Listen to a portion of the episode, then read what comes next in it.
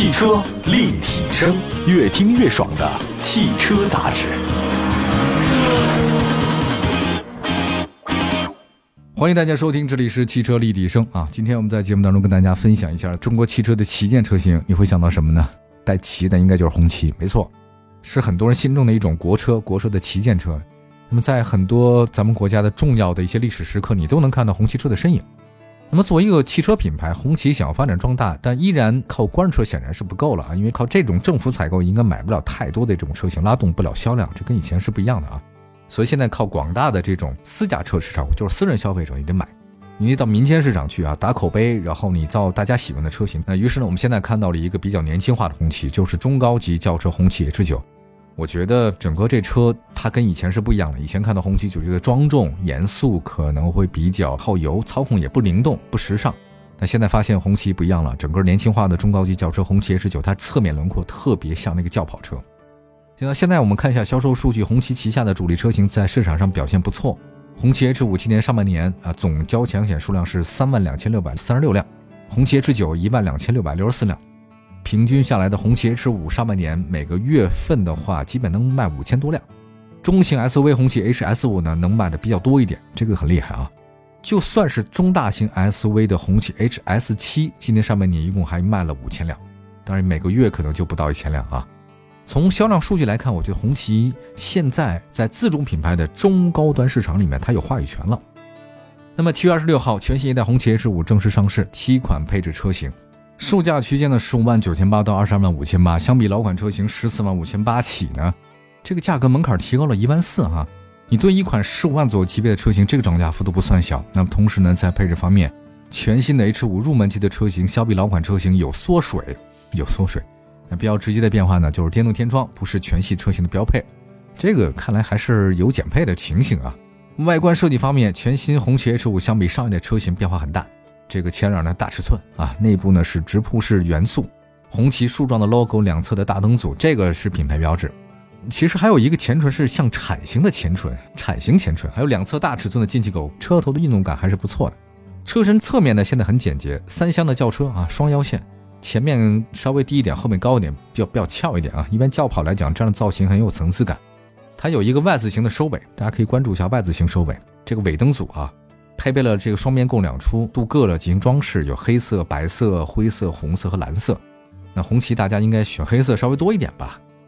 那么车身尺寸方面，红旗 H 五的长四米九八，宽一米八七，高一米四七，轴距两米九二。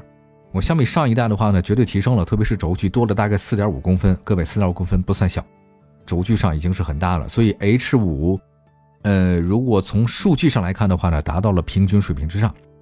内饰设计方面，全新红旗 H 五的中控设计跟红旗 H 九是不一样的风格啊。H 五呢是竖直的中控啊，这个大家一看就知道。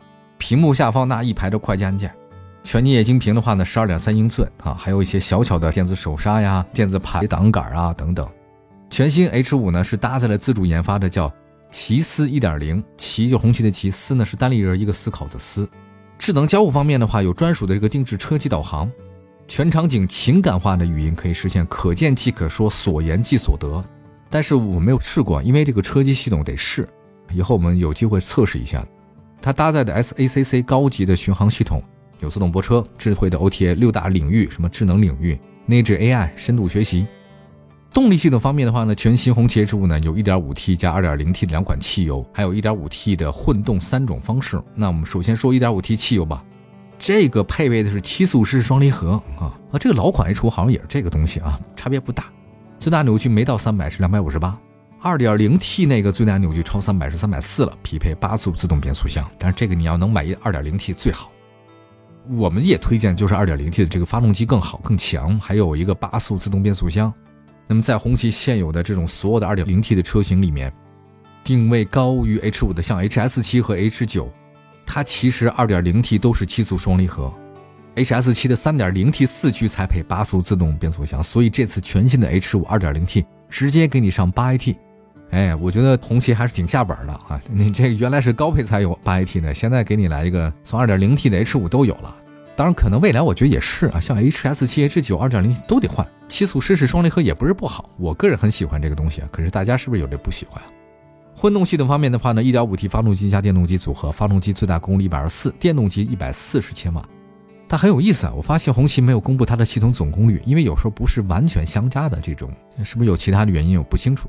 传动系统方面的话呢，H5 混动是 E4VT，燃油经济性方面，百公里综合油耗5.1。啊，需要指出的是，我觉得红旗 H5 的混动车型价格不低啊，达到了19.98万起，它跟本田那个英仕派混动车型的19万九千九呢是差不多，但是英仕派呢这个地方有两万的优惠，它的存在让红旗有了一些竞争压力。还有底盘结构方面，大家很关注的全新红旗 H5 呢，采用是前麦弗逊独立后多连杆独立悬架，这个基本上都是如此的，没有太大的差别。好吧，休息一下，一会儿呢再跟大家分享全新上市的红旗 H5 的其他几款车型，还挺多的，七款的啊，区别还是比较大的。一会儿回来。汽车立体声，回到节目当中，您现在关注到的是汽车立体声。今天我们在节目当中呢，跟大家说说不到十六万的红旗中级车值不值得买啊？我觉得值得买，国产里面已经算是相当不错了啊，它的配置还跟其他的车型相比，尤其是自主品牌里面算非常高的，而且红旗品牌这两年。焕发出青春的活力真的不简单。看一下这次的一些全新 H5 的一些车型，一共是七款，包括两款 1.5T、三款 2.0T 和两款混动车型。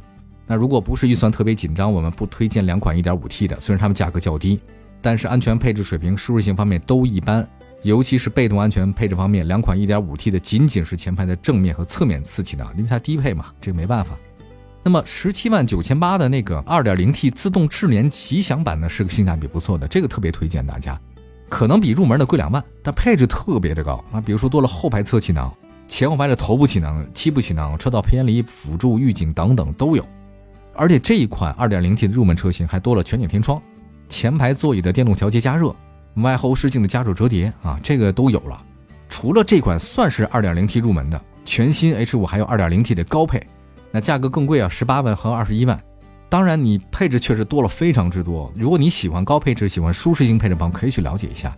但如果你是私人使用的话，二点零 T 的入门车型特别好用。那么红旗全新 H 五呢，还有混动车型提供，这个售价十九万九千八和二十二万五千八，价格来看不算太便宜啊。还有本田英仕派那个起步价也九万九千九，当然可能配置没有红旗高啊。还有丰田那个凯美瑞混动的起步价也二十一万九千八。雅阁混动的十九万九千八，跟丰田、本田相比的话呢，你配置确实高，看你大家想要什么。所以红旗 H 五的话还有很多路要走。我觉得现在消费者在自主能源中高端里面也有很多选择的，比如说比亚迪汉，插电混动车型是二十一到三十一万之间，而且插混可以免购置税。还有汉 DMI 的实际购买价格也不比那个红旗高啊。而且在车型上面，汉也达到中高级车水平，所以看情况，各位关注一下吧。就是红旗 H 五是一个好车，它竞争对手也很强，靠情怀买车是不太可能的，所以它现在把品牌还有包括的质量全部都作为自己的一个卖点。那红旗的卖点销量支柱之一就是 H 五，它尺寸特别大，嗯，然后价格又比主流的合资品牌中级车低，而且这次全新的 H 五设计之后更加大气，产品力方面。1.5T 的动力确实没有太多优势，安全配置比较低，不选。那 2.0T 是个好的选择，起步价也不到十八万。这个价格，如果说同样配置和大小，只是雅阁、凯美瑞的入门，但是 H5 在动力和配置方面有优势，也就是说那性价比高。还有一个就是，大家如果要选择的话，你不妨可以看看雅阁、凯美瑞、雪佛兰、索纳塔、起亚 K5 等等，都是跟红旗 H5，所以这个区间竞争力很强。呃，红旗 H 五如果不是具备一定能力的话呢，也不敢在这个区间出来。我展望一下吧，有喜有忧啊。先说喜吧，喜的就是它相比老款车型有提升了，但是呢，忧的地方呢也价格门槛高了一万多。至于销量方面，我认为二点零 T 综合竞争力不错，未来的业绩应该不会比现款车差。好的，感谢大家收听今天的汽车立体声，希望所有朋友们用车愉快。明天同时间，我们继续关注汽车世界里的各种话题，也欢迎大家随时关注我们的官方微信、微博平台“汽车立体声”，找到我们。下次接着聊，朋友们，拜拜。